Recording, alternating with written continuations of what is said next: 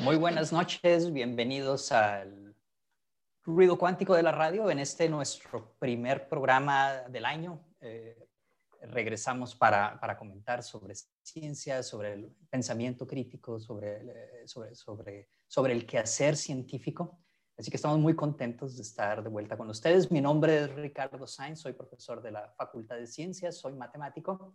Y eh, pues este programa eh, pues, lo eh, participamos profesores de la Facultad de Ciencias. Hoy me, hoy me, acompañan César Terrero, uh, Fefo Aranda y Malena Tejeda. Muy buenas noches. Estamos aquí pues empezando, pues no el año, pero sí el, eh, digamos, el, el, año del ruido cuántico. ¿Cómo están? Todo bien. ¿Cómo están todos? Saludos. Hola Ricardo, César.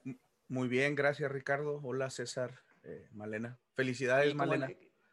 Muchas felicidades. muchas felicidades, Malena. Sí, desde luego, vamos a, eh, sí, me gustaría, este, o nos gustaría a todos felicitar primero a Malena, que, que ha ingresado al, nivel 3 del Sistema Nacional de Investigadores, que es el nivel más alto. Es, es, es, un gusto para todos nosotros, Malena, que, que, hayas, que hayas obtenido este reconocimiento. Muchas gracias, Ricardo. Para mí más y aquí con ustedes mejor. Está muy bien.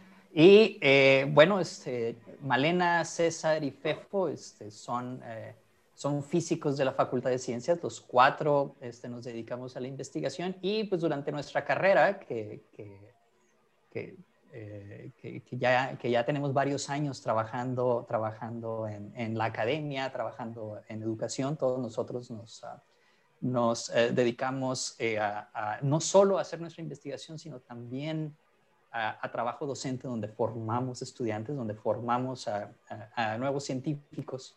Eh, pues hemos, hemos este, sido observadores de, pues de cómo se hace la educación en el mundo, cómo se hace la educación en el país y sobre todo de las políticas educativas este, de los últimos años. Y ese es con lo que quisimos empezar el año, Fefo. Sí, yo quisiera recordarle a nuestro auditorio que este programa que lleva el, nombre de El ruido cuántico de la radio, es un programa que ya tiene algunos años con algunas eh, interrupciones y que ahora en el año de la pandemia, en el, en el 2020, retomamos por, por este medio para comunicarnos con ustedes. Y tiene, tiene varias, eh, digamos, metas o varios objetivos.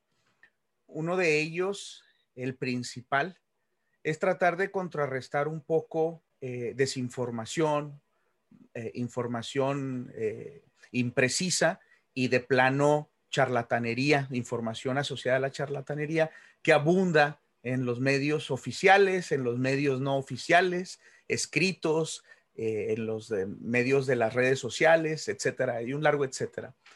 Entonces, parte de, de, lo que nosotros intentamos hacer en este programa es siempre discutir algún tema, no necesariamente polémico, porque la mayoría de las veces no son polémicos, eh, no deberían ser polémicos, pero sí temas que eh, eh, causan algún disconfort en, las personas que los escuchan. ¿A qué me refiero con esto? A temas que tienen que ver como, por ejemplo, con extraterrestres, temas que tienen que ver con homeopatía, con medicinas alternativas, temas que tienen que ver con política pública que está fuera o desfasada de la realidad, temas que tienen que ver con charlatanerías de todo tipo, en donde nosotros proveemos información que pues no solo contrarresta, sino que muestra que estas cosas están eh, equivocadas o, porque hacen daño. Entonces esa es la idea del programa y hoy decidimos hablar sobre los mitos de la educación. Eh, sí, el, nombre, en el nombre, o sea, la palabra mitos eh, para mí quiero hacer énfasis, recordamos que los mitos generalmente tienen un 3% de verdad, de fundamento real y un 97% de, de invento, ¿no? Entonces, eh, eh, queremos hablar de este tipo de mitos, en particular en la educación, que que son mitos que se van, como muchas veces se van de un extremo al otro, ¿no? Por un lado, quisiéramos hablar hoy del el mito de, de que en particular con la educación universitaria, eh, de nivel universitario, todos deberíamos eh, tener eh, educación universitaria. es el mito ese de que debemos tener educación universitaria y el mito completamente contrario en el otro extremo de que educación universitaria no es necesaria para hablar con rigor eh, sobre determinados temas, ¿no? Entonces, eh, ese es, el tipo de, cosas que tengo en la cabeza hoy.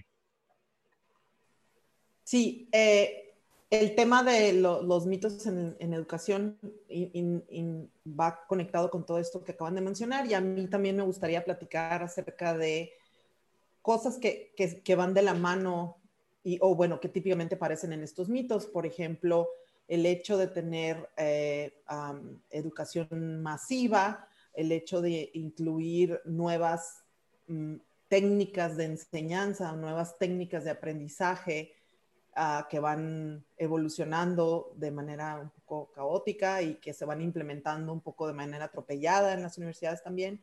El mito de la obtención de los grados como el automático habilitador de alguien también, ¿no? Una vez que que alcanzan grados la gente dentro de esta, de esta formación. Está, también el, el, mito de que eso te habilita de manera automática, ¿no? Y no al revés, digamos. Sí, yo, yo en el caso de, de, este título y de este tema del mito de la educación, eh, también tengo en mente lo que menciona Malena, lo que menciona César, y de alguna manera conjugado con el mito de, la educación en el, sentido de eh, la posible farsa o la posible, el posible engaño que estamos cometiendo a nivel global los que nos llamamos educadores, es decir, los sistemas educativos, eh, tanto de nivel básico como nivel superior, eh, lo que estamos ofreciendo y diciendo que, estamos ofreciendo, las dos cosas, tanto lo que estamos ofreciendo como lo que decimos que estamos ofreciendo.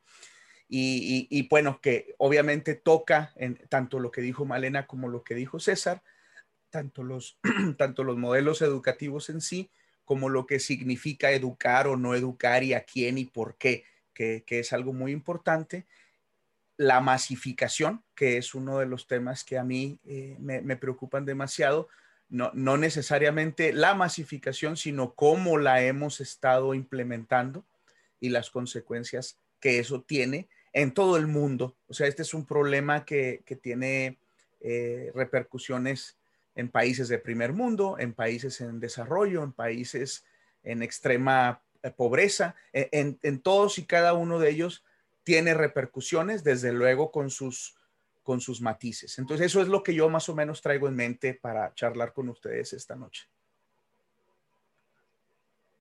Creo que eh, Ricardo ya regresó. Creo que Ricardo ya ah, regresó. Es que lo, vi otra vez congelado y pensé que. sí. Para Ricardo. Solo que estoy, estoy, reflexionando, así que no me muevo mucho. Eh, sí, no, lo que sucede, eh, eh, creo que empieza, empieza esto, esto de la educación este, superior en particular, empieza de la idea que, que, nos, que nos transmitieron desde niños, este, de, de, que tener un título universitario va a mejorar tu vida y, y, que se vuelve una especie como de idea automática, César, de que tienes un título universitario, automáticamente va a mejorar tu vida. Nunca, nunca, nunca está claro cómo, nunca, nunca, nunca está claro este, cuál es la relación entre una educación superior y, este, y esta forma de, mejorar tu vida. Y eh, ha degenerado en, una, especie de, esperanza de que un título automáticamente te va a dar un trabajo eh, y, en el que vas a ganar más, etc. Entonces, eh, que, desde luego, este es un mito. la educación universitaria debería servir para, para, para, madurar intelectualmente y no como entrenamiento para un trabajo específico, César. Eh, sí, bueno, ese es precisamente el meollo del asunto, ¿no? Eh, de hecho, hay un escritor cubano, no extraordinariamente famoso, pero en realidad fue muy bueno, que escribió un libro hace siglos, o sea, bueno, ya hace un siglo, de hecho, eh, que se llamaba Generales y Doctores, porque en un tiempo, si tú ser alguien en la sociedad, o eras general o era doctor. Doctor normalmente se entendía en aquellos tiempos a doctor en, en leyes, ¿no? pero en realidad hoy en día no, ha cambiado, como mencionó mucho, como mencionó Malena, no ha cambiado mucho la, situación. Entonces, y tal como tú dijiste, esta necesidad de tener títulos para, para poder alcanzar determinado nivel económico ha pervertido extraordinariamente lo, lo, que es la educación, en particular lo que es la, educación universitaria. Y ahí yo hago mi primera eh, déjame también hacer énfasis en lo que dijo Fefo de que yo también estoy completamente de acuerdo que esto es una situación mundial. La pandemia lo ha revelado así como, como pocas cosas, que hay un problema eh, grave de educación eh, a nivel mundial, ¿no? pues yo hago la primera distinción de que la educación general que todos deberíamos tener y que es necesaria, o sea, de, de saber eh, los nombres de los ríos fundamentales, de saber cuáles son los sistemas que componen el organismo humano. O sea, esta, esta, este conocimiento amplio, multifacético, lo que antes se llamaba cultura, deberíamos tenerlo todo y yo entiendo que ese es un conocimiento que se alcanza hasta nivel de lo que le llamamos bachillerato, o sea, nivel medio superior. Sea, ahí, ahí surge para mí el primer problema, la educación es, eh, no, tan, como una no tanto como instrucción como como cultura, eh, debería eh, haberse dado o darse hasta nivel medio superior la y la educación universitaria debería ser más en la dirección de instrucción y más en la dirección de instrucción especializada. ¿sí? O sea, que te vuelve capaz de resolver determinados tipos de problemas en en determinadas, en áreas muy concretas, ¿no? Entonces, esa es, e, ese es para mí la, la, primera distinción y esto yo veo que no, no, se está haciendo así. La educación de bachillerato cada vez es, es más mediocre. Nosotros, eso lo, nosotros quiero decir realmente que lo empezó a hacer FEFO y después yo, yo lo copié porque me gustó cuando nos reunimos con los chavos de bachillerato que atendemos en lo que nosotros llamamos el Instituto Heisenberg, que es una serie de actividades hechas por nosotros universitarios, profesores universitarios, investigadores universitarios, dirigidas a estudiantes de bachillerato, ya casi siempre una de las cosas que le hacemos es preguntarles eh, nombres de escritores latinoamericanos, nombres de, ríos, eh, más o menos las dimensiones de la Tierra y, lo que estamos percibiendo es que cada vez eh, saben menos, por lo menos, eh, pero esa situación, yo repito, no es aquí de Colima nada más, yo, he tenido experiencia en otros lados, otros países de hecho, y, y, siento que, que, va igual la cosa, o sea, entonces la educación de bachillerato, hasta nivel bachillerato, bachillerato yo creo que cada vez es más mala y se trata mucho de calificaciones y a nivel eh, universitario, como se ha vuelto masiva, o sea, por el hecho este de que todo el mundo debería tener un título universitario, entonces eh, hay falta de vocación. Hay mucho, mucho, muchísimo estudiante que entra sin vocación real, eh, vocación de estudio es lo fundamental, no vocación de quiero abrir gente y, por eso quiero ser doctor o, quiero mirar por un telescopio y por eso quiero ser físico. No ese tipo de vocación, sino la vocación de me gusta estudiar para saber más de un determinado tema, que esa debería ser la vocación fundamental con que se entra a, la universidad.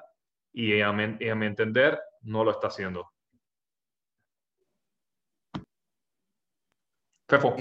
Si, me, si, me, das oportunidad, César, quisiera eh, eh, interceder para, decir lo siguiente. Debemos de reconocer que cuando hablamos del tema de la educación, así, así tal cual, pues es, algo muy general.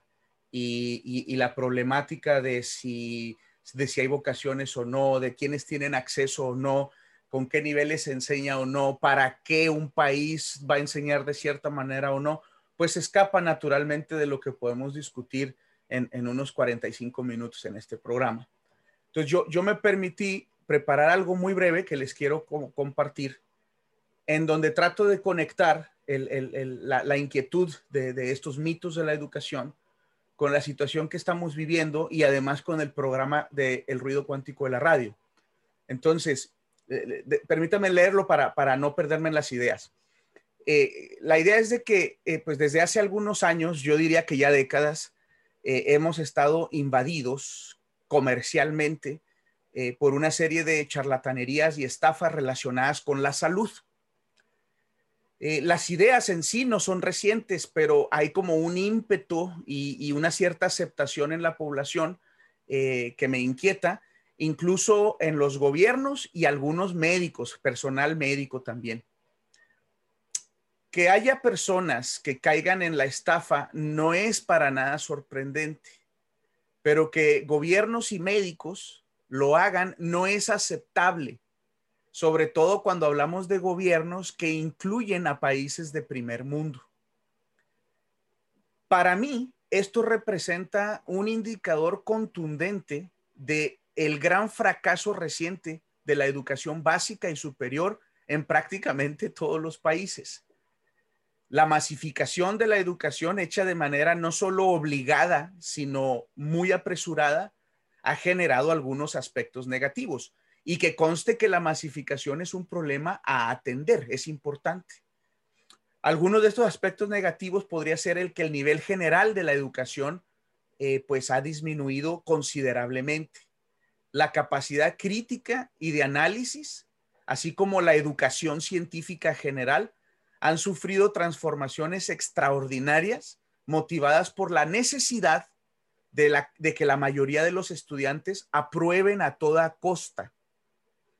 Claro está que reducir el nivel no es la única solución para que todos o una gran mayoría apruebe, pero sí es la más fácil y por supuesto inefectiva en términos educativos reales.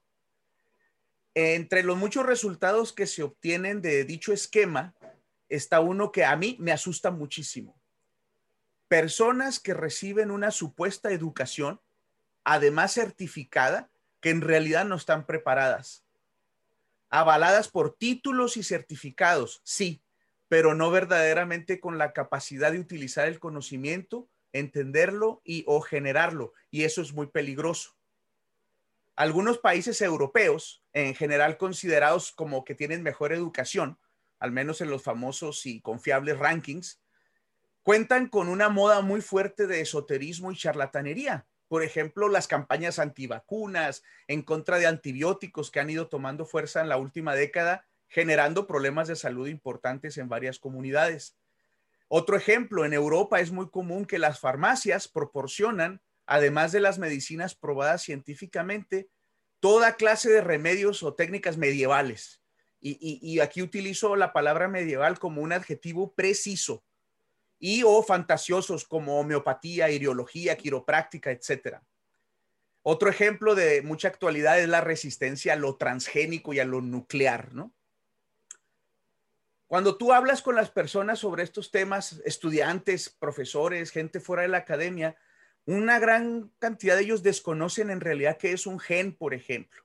No saben qué significa la homeopatía o cómo funciona una vacuna, pero la mayoría tiene opiniones fuertes y de mucha convicción sobre esos temas.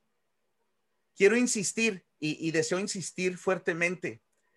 No tiene nada de malo que personas en general crean o quieran creer lo que se les venga en mente. El problema no es ese. El problema es que muchas de esas personas han tenido una educación formal.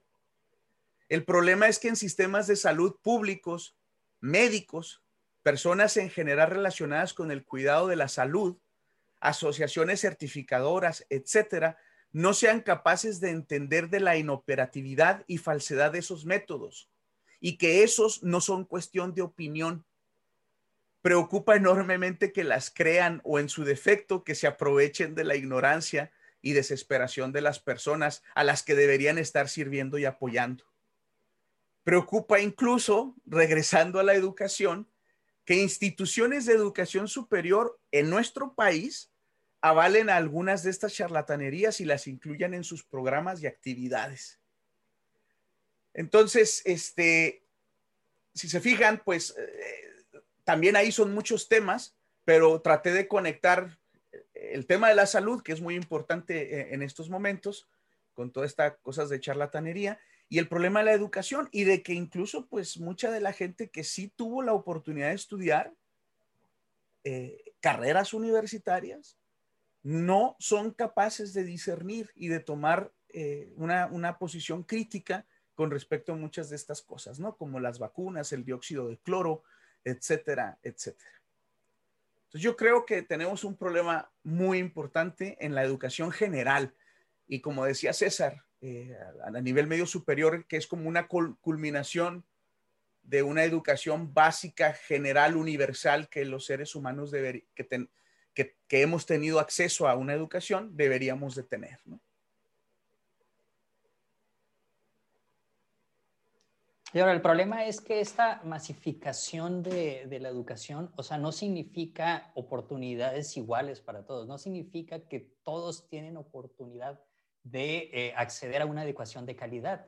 Solo significa que estamos dándole prácticamente eh, este, eh, títulos, certificados, diplomas este, a todos. Significa que a todos estamos acomodando en cuartos este, con, sobre, sobrepoblados en, en escuelas, ya sea o en las mismas escuelas que aumentan su matrícula simplemente por aumentarla o simplemente estar generando escuelas, estar generando universidades, universidades tecnológicas, universidades tecnológicas, institutos universitarios, este, todo tipo de, variaciones ahí para, para, lugares que en realidad no están ofreciendo este, educación de calidad y en todos los niveles, como, como dice Fefo, porque esta, esta, esta masificación se está haciendo apresurada sin planes y, y, sobre todo sin crear la infraestructura ni los recursos humanos de quienes se van a hacer a cargo de, de, de, de la educación de,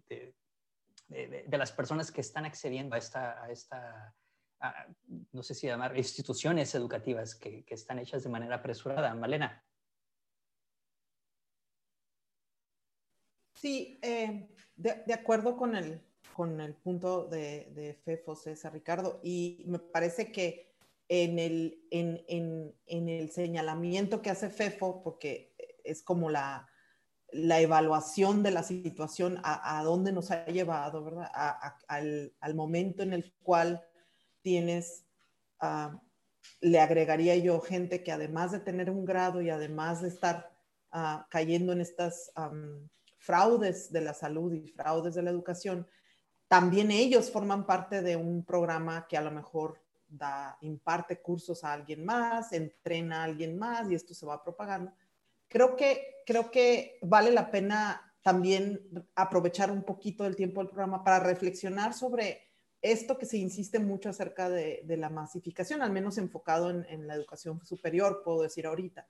Eh, eh, creo que, no, no sé, lo pongo a debate, pues, pero creo que el tema de tener actividades masivas en, en, la universidad o en la educación superior no es así como tal lo que está mal o lo que, lo que deberíamos de, como decía Fefo, hay que, hay que pensarle, ¿no? Y, y todo esto, el, el, hecho de que se piense que de entrada estaríamos nosotros renuentes y a, hacer actividades masivas, pues por ahí no va la cosa, ¿no? El, el, aquí el tema es que todas estas efectos que mencionó el eh, Fefo y César, eh, creo yo que en el fondo, al menos en el aspecto educativo, en el de la salud está un poquito más difícil de ver, pero en el aspecto educativo tienen que ver con que muchas de estas políticas se implementan de manera muy alejada de quienes realmente estamos en el aula.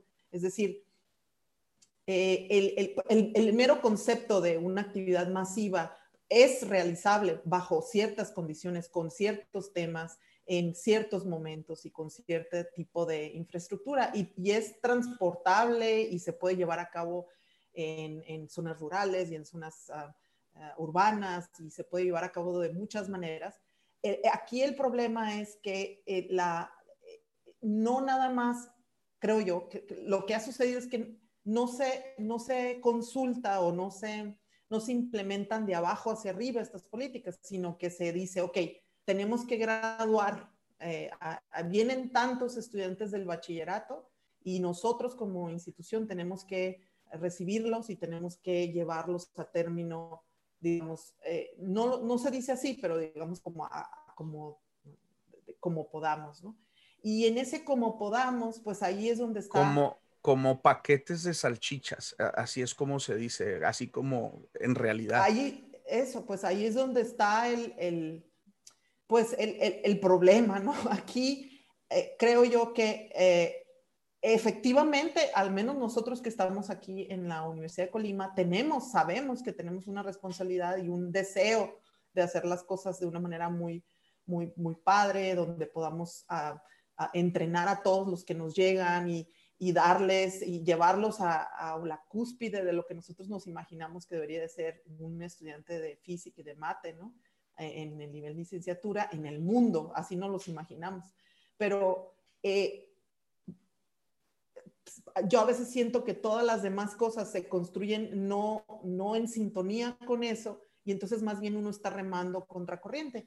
Y creo que ah, eh, si eso lo llevas hacia abajo a los niveles educativos cada vez más básicos, pues es nada más una cosa que, que eventualmente se regresa, ¿no? Tenemos aulas llenas de, de, actividades masificadas, pero que no son las que se estaban pensando para hacer así, y además no se tienen otro tipo de actividades en las que se especifica, se, se entrena de manera eh, puntual a los estudiantes, ¿no? Y ahí es donde yo creo que al menos el tema de la masificación no se debe de nada más como traer a la mesa y decir, ah, el problema es que se pide que se masifique, porque luego la gente piensa que estamos diciendo, ah, no, no queremos atender a todos, no, no, no queremos esta, estas aulas llenas. Yo creo que ahí hay, hay como la manera en la que se implementan, ¿no? ahí es donde tendríamos que... Sí. Sí, yo nada más quiero, César, si me dejas chance, un minutito, nada más quisiera sí enfatizar eh, ahorita que Malena está mencionando esto, de que cuando nosotros estamos viendo el problema de la educación y, muchas de las cosas que estamos pensando en torno a este programa, que, que son temas que hemos estado discutiendo mucho tiempo, tampoco quiero que se vaya a dar la impresión de que estamos pensando nada más en los estudiantes que se dedican a la ciencia, porque no. De hecho, de hecho ahí el problema es menor hasta cierto punto, lo podemos rescatar y resolver. La preocupación es cuando yo hablo de la masificación, hablo de este problema de cualquier sociedad que quiere que la gran mayoría, idealmente toda su población, esté educada. Y no solo eso, sino que tenga acceso a una educación de calidad y de alto nivel eh, para, para todos, que todo mundo tenga esa oportunidad.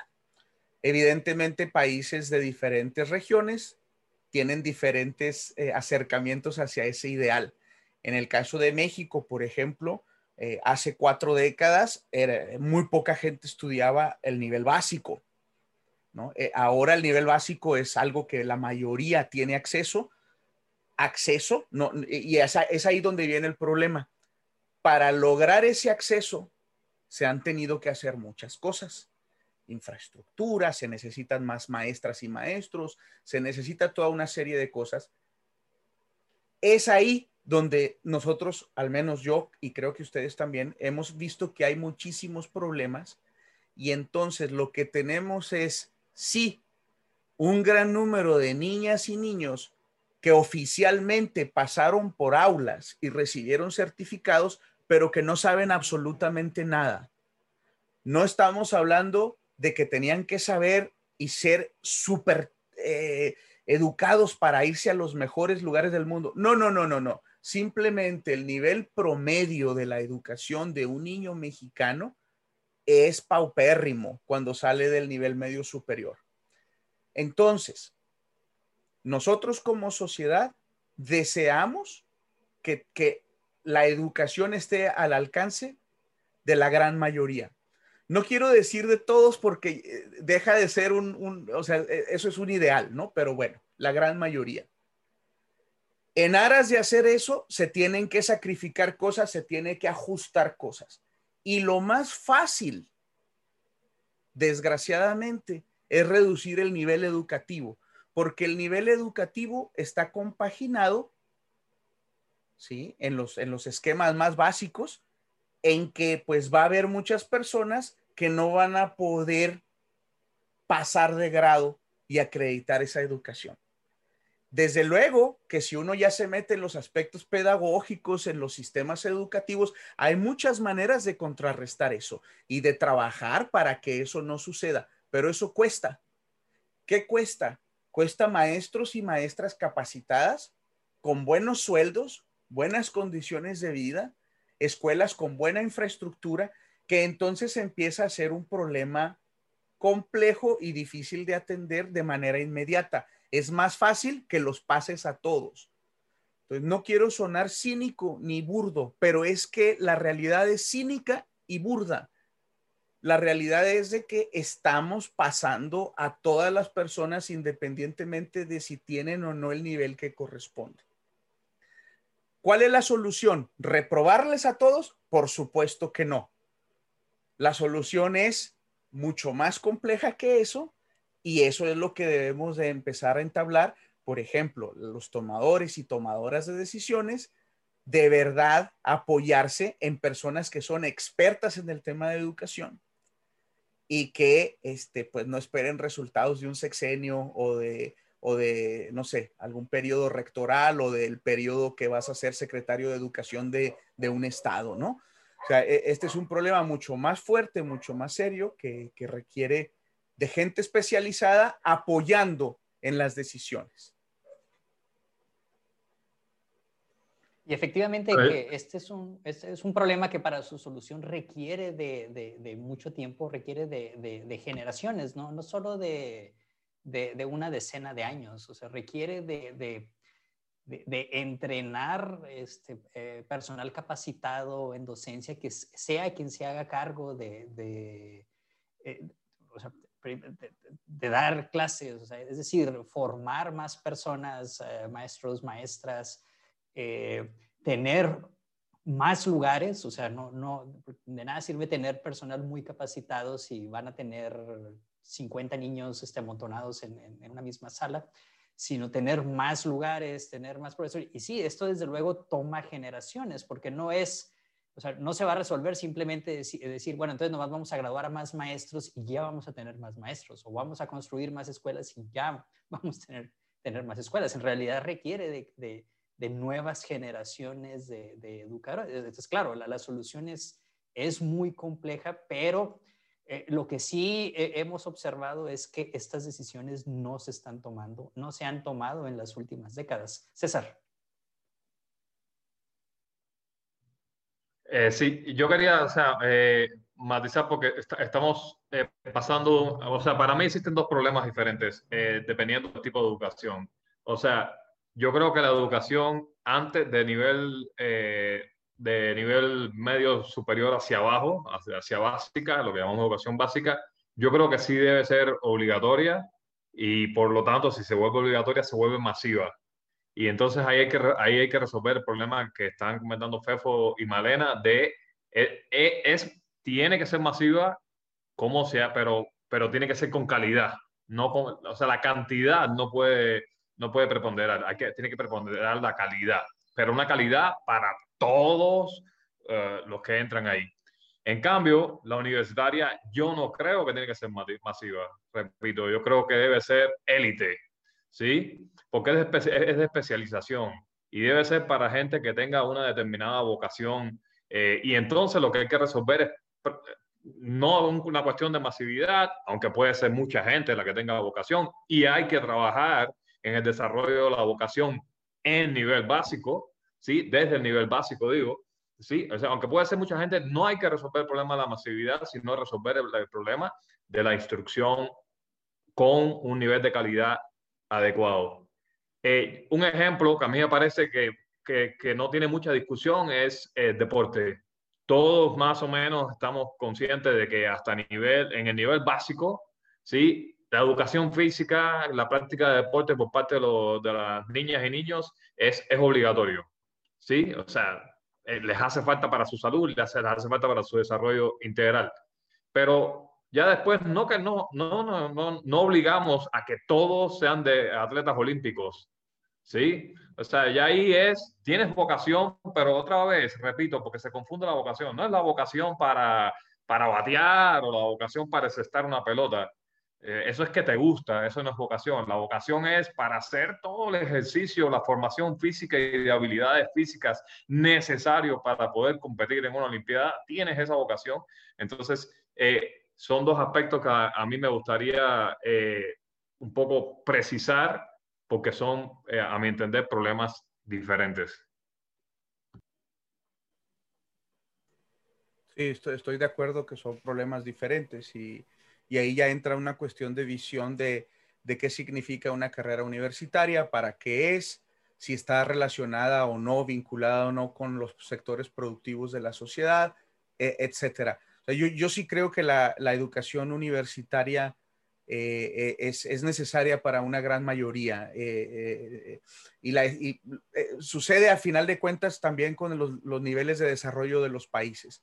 Por ejemplo, lo que se observa en países súper desarrollados, donde prácticamente la gran mayoría tiene acceso a una educación superior, lo que termina sucediendo es de que en realidad las, especializaciones y, los, y las digamos, la educación de alto nivel se da en los posgrados. Se, ha ido, se ha ido, se ha ido yendo hacia, hacia arriba. Y entonces em, empiezan a surgir los problemas en, el primer mundo de que gente que estudió una licenciatura en lo que quieras, eh, no necesariamente puede conseguir trabajo, necesita especializarse un poco más.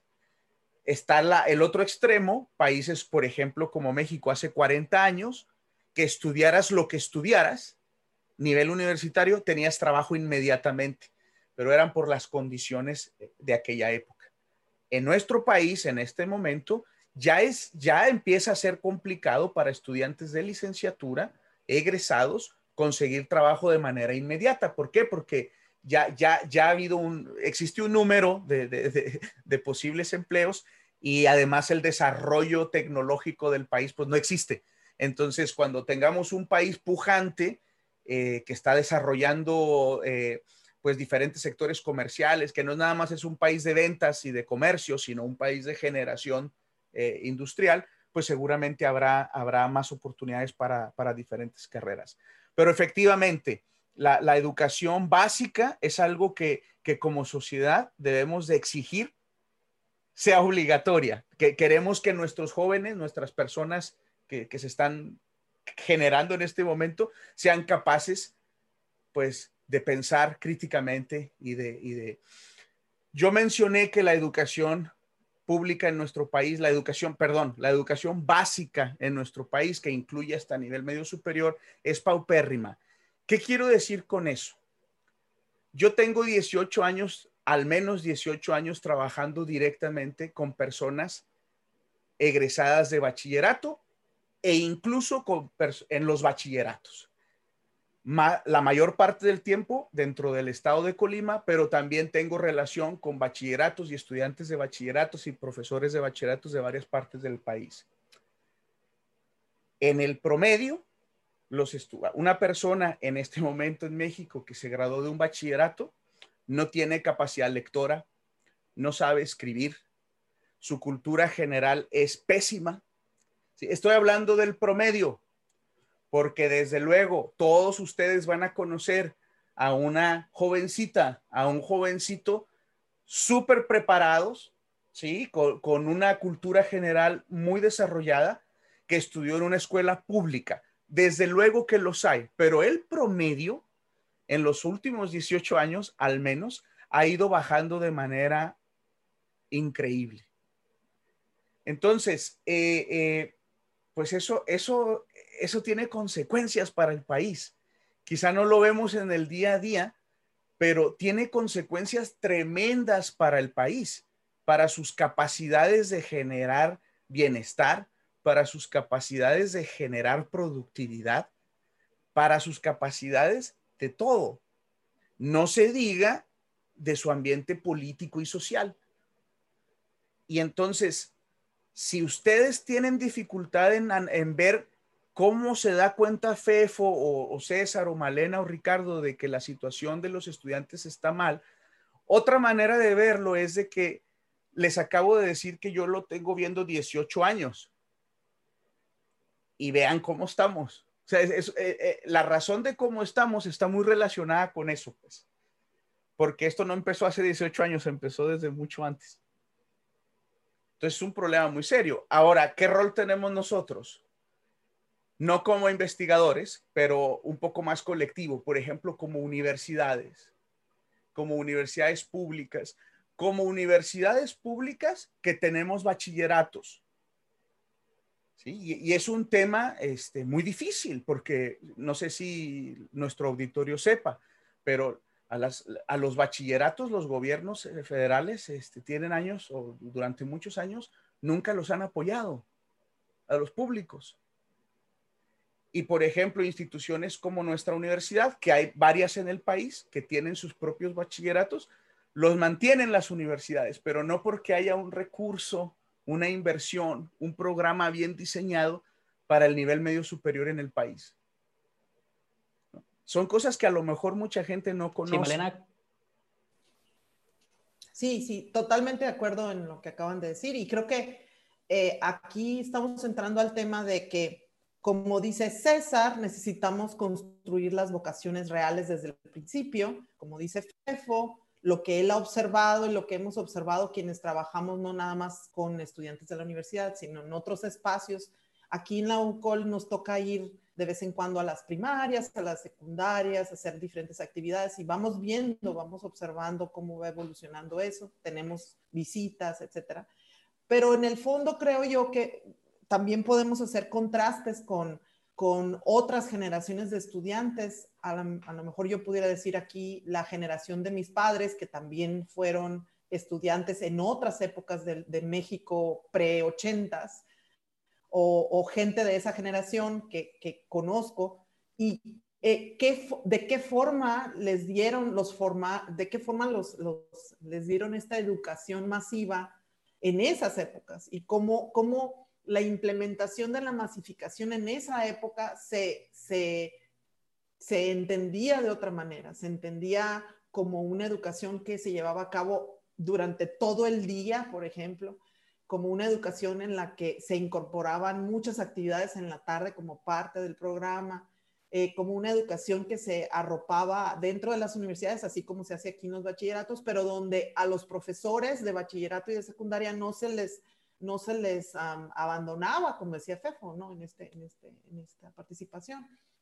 Yo creo que ah, podemos también, eh, a, lo, mejor podemos decir, ok, no funcionó tan bien eso, pero cuando lo contrastas con lo que hay ahorita, como que sí tendríamos que reaprender lo bueno de, de aquellos modelos originales, en donde sí se veía como una especie de educación más intensiva, ah, más largo en el día, más actividades a lo largo del día con más profesores y donde se veía que a los profesores, pues, a lo mejor había una intención de pagárseles un poquito mejor, de tener unas poquitas mejores de condiciones que las que hay ahorita, ¿no? Eh, en este momento creo yo que, los sistemas educativos, todo la, educación pública, a pesar de que forma parte de un gran aparato en el que eh, la reglamentación nos, nos, nos, conecta, de alguna manera la parte administrativa nos conecta, realmente estamos como muy fragmentados. Y a pesar de que hay buenas intenciones, por ejemplo, a pesar de que aquí en la UCOL pudiéramos organizar cursos de actualización para los profesores de bachillerato, como para ayudar de alguna manera en la construcción de estas vocaciones o ayudar a los chavos de las, de las prepas o de las secundarias. No, no es eso lo que nos va a llevar a resolver este problema. Sí tiene que ser una cosa como la que mencionaba Jefa hace un rato, en donde los tomadores de decisiones digan, no, no, no, hay que inyectar recursos, eh, sí contratar más docentes, pero no nada más vámonos frente al aula. Es decir, se requiere un programa de fortalecimiento de la planta docente y de actualización constante de nivel más allá de lo regional, ¿no? Para que, para que la, esta cosa que decía César hace un rato, ¿no? Esta idea de que los estudiantes pronto, más pronto que tarde, sepan realmente lo que quieren, eh, sepan antes de llegar al bachillerato, si es posible, eh, qué tipo de lecturas van a hacer, qué tipo de ah, trayectoria escolar ya se imaginan que pudieran hacer y, no y que, que, no necesariamente lleguen a la universidad como parte de una oleada de inercia de, bueno, eso es lo que todo el mundo está haciendo ahorita de mi edad y yo también lo voy a hacer.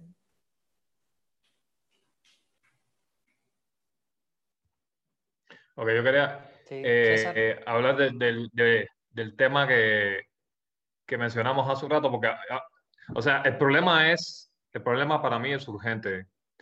Eh, o sea, nos lleva la carroza si, si no resolvemos esto en, en, una determinada, no sé, en un par de, de, décadas o algo por, por el estilo. ¿Por qué? porque como mencionó Fefo, Fefo lleva 18 años, pero el kit de la cuestión es que prácticamente nuestra generación completa ya se graduó dentro de este movimiento masivo que, como mencionamos hace un rato, certifica, ¿sí? Y ha ido eh, preponderando, ha ido dando la máxima importancia al papel, al papel que dice, ya tienes este nivel, ya tienes el siguiente nivel, ya tienes el otro nivel. Entonces, obtener el papel se ha convertido en el objetivo. Y como dijo Fefo al principio del programa, eh, sobre qué es lo que ofertamos y qué es lo que decimos que ofertamos, prácticamente lo que estamos eh, ofertando es el título y lo que decimos que ofertamos no tiene nada que ver con el título. Eh, yo tengo un, hijo en, en, educación de secundaria, pues no hace mucho terminó primaria, y yo me he dado cuenta de una cosa, o sea, tenemos la situación esa que, que mencionó Fefo, y aparte los, los, números los pueden encontrar, no son inventos nuestros, no es una, sensa, una percepción nuestra. Están los famosos informes de estos PISA y los informes de la OSD, y México está eh, así con unas, unas estadísticas eh, calamitosas. Eh, pero yo me he dado cuenta de que el material que se supone que debe dominar mi hijo en cada nivel es el material que nosotros dominamos, es el material que a mí me parece correcto. O sea, el, lo que se supone, como dijo Fefo, lo que se supone está muy bien, pero después no se puede, ya, ya no se puede. Entonces dan el título, dan el certificado por conocimientos que no tienen que ver con lo que se supone que deben aprender. Ya no, o sea, quiero hacer una distinción entre eh, no les enseñan a sumar, porque no se, porque se entiende que no deben aprender a sumar, a sí deben aprender a sumar, pero los pasamos aunque no, aunque no sepan sumar. Y entonces, la situación es que ya los padres se graduaron dentro de esa situación.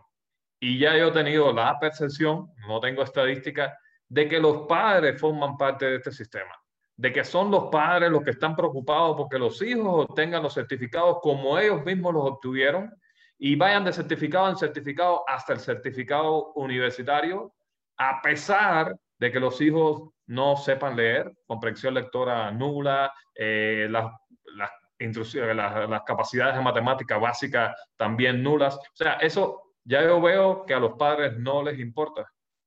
Entonces, pero estos padres son también los maestros que están dando clases. Eh, como dijo Fefo hace un rato, cada vez que hablamos estamos hablando de promedio.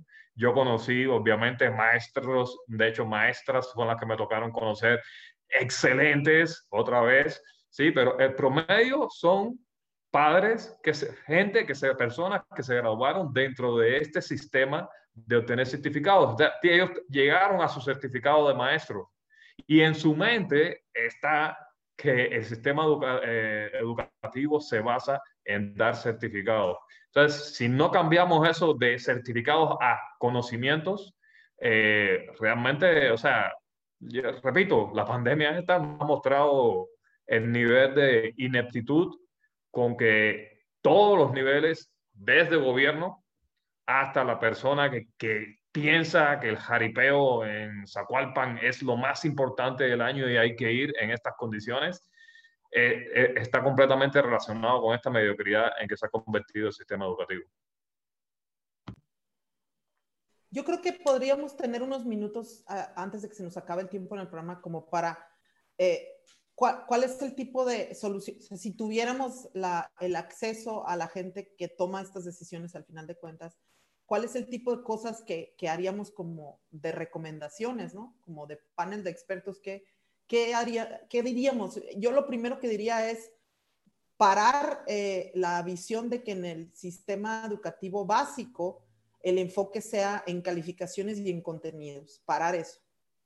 Y volcarnos sobre lograr que cada uno de los muchos estudiantes que tenemos en, primaria y secundaria logren tener una pasión, una, una visión de ellos mismos, ellas mismas, en un laboratorio, en una cancha, en una industria, en, no sé, resolviendo tales problemas.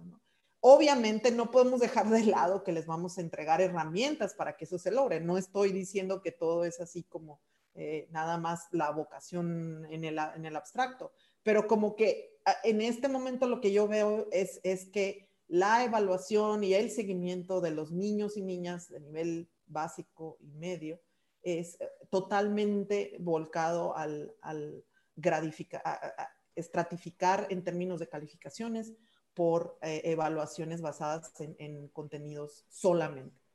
Yo, yo, yo, difiero, yo, yo difiero nada más en, en, en una cosa, Malena.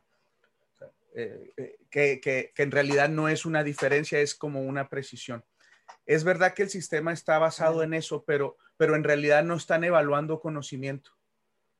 O sea, a mí sí me parecería importante que, que los jóvenes, los niños y sobre todo los jóvenes, no los niños, pero quizá los jóvenes, también es importante el que tengan que demostrar que aprendieron. Y ese es un proceso que no es fácil, pero otra vez, mm, la forma en que se hace debe de estar mejor. La forma. Sí, por supuesto. Sí. Eh, en términos de recomendaciones. lo que dices, lo apoyo. Sí.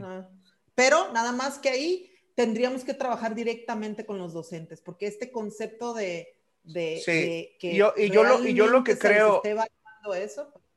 Y yo lo que creo, Malena, es que ahorita estamos hablando como físicos y, nosotros tendemos a saber de todo o creer que sabemos de todo. En realidad, en realidad lo que hay mucha gente que se dedica al tema de la educación científicamente.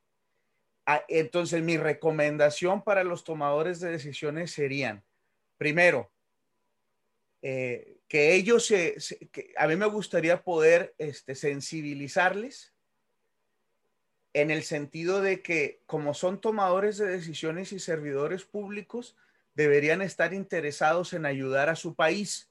Primer punto.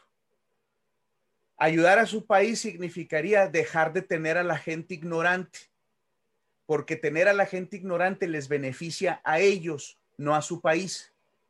Entonces, si logramos eso, más o menos, entonces, decir, muy bien, ya que te diste cuenta que en realidad no eres un servidor público para, para servirte a ti, sino para tratar de mejorar al país y que por lo tanto es importante la educación, entonces cambiar el enfoque en, en la educación, particularmente en México, de una educación eh, orientada a tener este, obreros y personas que, que nunca te van a, que no, no, son contestatarios, no son personas analíticas y críticas que puedan exigirte y demandarte, es decir, necesitamos esa gente y entonces, por favor, invierte del 9 al 10% del Producto Interno Bruto en educación, pero de manera organizada y atendiendo las recomendaciones de ex personas expertas en educación en los diferentes niveles. Porque aquí ahorita nosotros cuatro tenemos opiniones que están basadas en algo de experiencia, desde luego, no son al aire, sobre que si se debe evaluar o no, etcétera. Pero la verdad es de que, por ejemplo, el nivel primaria tiene sus peculiaridades y hay gente experta en eso, ¿no? Quizá nosotros tendríamos un nivel de expertise en, nivel superior y en carreras científicas. Y, quién sabe, pero ahí tenemos más experiencia nosotros. Entonces yo les diría eso cambien su forma de pensar o, este, dense cuenta que es importante tener un, pueblo educado, inviertan, sepan que no pueden invertir menos del 9 o 10% en, en educación superior y, todo lo demás, y hagan, este, dejen que las decisiones estén fundamentadas en las recomendaciones de personas expertas en, el ámbito de la educación. Eso es lo que yo les recomendaría a los tomadores. Yo sería otra cosa que yo agregaría. Yo, sería menos.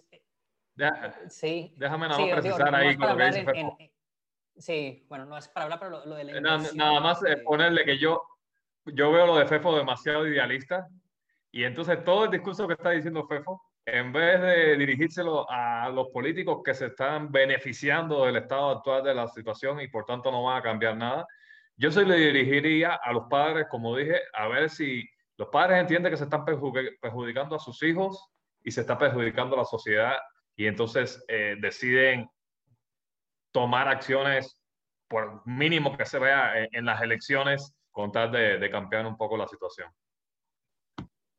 No, pero también eh, hay que invertir eh, eh, no solo recursos de dinero, sino también tiempo. O sea, yo, yo también esperaría o recomendaría este, no esperar resultados inmediatos. O sea, no son resultados de, de aquí a cuatro años, seis años son resultados a 15, 20 años porque, como, como, lo mencioné, son, es, hay, hay, que formar generaciones nuevas. Entonces, esto, esto toma tiempo, ¿no? Entonces, otra de las cosas que yo sugeriría, este, agregando a, lo, que comenta Malena Fefo, e, este César, e, es, esto, es, es, que esto requiere tiempo, requiere, una inversión de tiempo, no, podemos esperar resultados inmediatos, no podemos esperar resultados en, los jóvenes que estamos graduando eh, eh, en, los próximos dos, tres años de las primarias. No podemos eh, este, esperar resultados de, los, de los niños que en este momento están en primaria. O sea, no, no, sino tenemos que empezar por, por invertir recursos y, financieros y humanos en quienes van a formar a estas generaciones con, con una visión este, muy importante, experta en, en, estos temas. Se nos está acabando el tiempo. ¿Algo Nada más quería comentar que, que, mi, mi propuesta de discusión en esta última parte del programa quedó muy bien porque la premisa era, ¿qué le dirían ustedes a esta gente cuando los consulten? Y así de, primero, ¿qué gente nos va a consultar, no? Ya ese es el punto aquí. ¿Quién, realmente nos va a escuchar? Pero está bien. Estoy de acuerdo con todo lo que dijeron mis compañeros, como dicen en otros paneles. Sí. Lo que no, y, si, y, si, y, si, se fijan también, nuestro auditorio debe darse cuenta, espero, este, pues son, son, son, estas sí son opiniones nuestras y, también son de alguna manera una manifestación de nuestra, no frustración, pero sí desesperación que, sentimos con respecto a la, situación.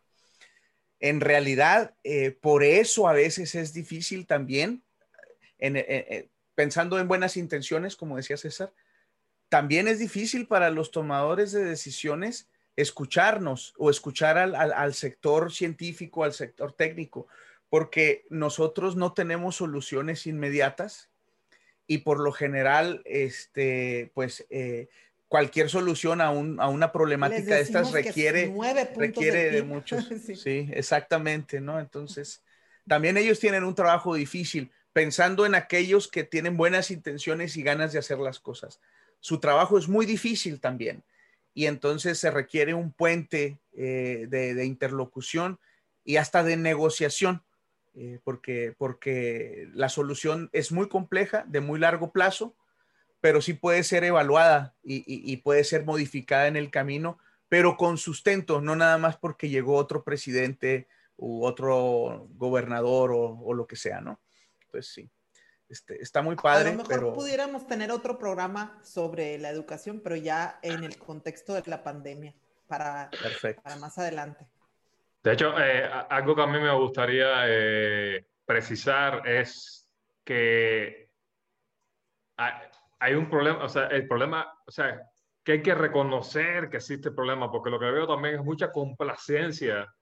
Eh, o sea, estamos trabajando como si estuviera todo bien. Y eso es lo que a mí me llama la atención y, y, es mi frustración más que la que dice es ver cómo ver todo este problema que estamos diciendo, pero una actitud generalizada por las autoridades, eh, incluso las que me tocan a mí cercana de, no, todo esto está bien, estamos trabajando chido, todo, no hay problema ninguno. Entonces, la, el no reconocer de que estamos mal y que las soluciones que estamos tomando para resolverlo mal es para ponerlo peor, es lo que a mí me, me preocupa más. César, ya, ya, ya se acabó el tiempo, pero sí quiero nada más agradecer comentarios y, preguntas que hicieron Arturo García, Jesús Escobar, Samuel Ramírez, Ernesto Tejeda, Yomans, eh, Juan Manuño Martínez. Sí las estamos viendo y, de alguna manera algunos de nuestros comentarios eh, eh, fluyeron tratando de tocar algunos de sus temas. Jesús Escobar Cruz. ¿Quién más? Por aquí tenemos a Telma Gray, a José Romo. Eh, a Gladys Espinosa y varios más. Quiero, quiero que sepan que sí, sí estamos poniendo atención a sus comentarios y que de hecho también algunos de nosotros cuatro eh, en, el, en, el, transcurso de, de, la semana podremos también agregar más comentarios ya en, en, Facebook por escrito, ¿no? Ahora sí, Ricardo, gracias. Sí. Sí, pues muchas gracias, muchas gracias a, a todos los que están comentando, muchas gracias Fefo, Malena, César, eh, Muchas gracias. Y, pues los esperamos el próximo lunes a la, a, la misma hora por esta misma página de Ruido Cuántico de la radio. Nos despedimos. Muy buenas noches a todos.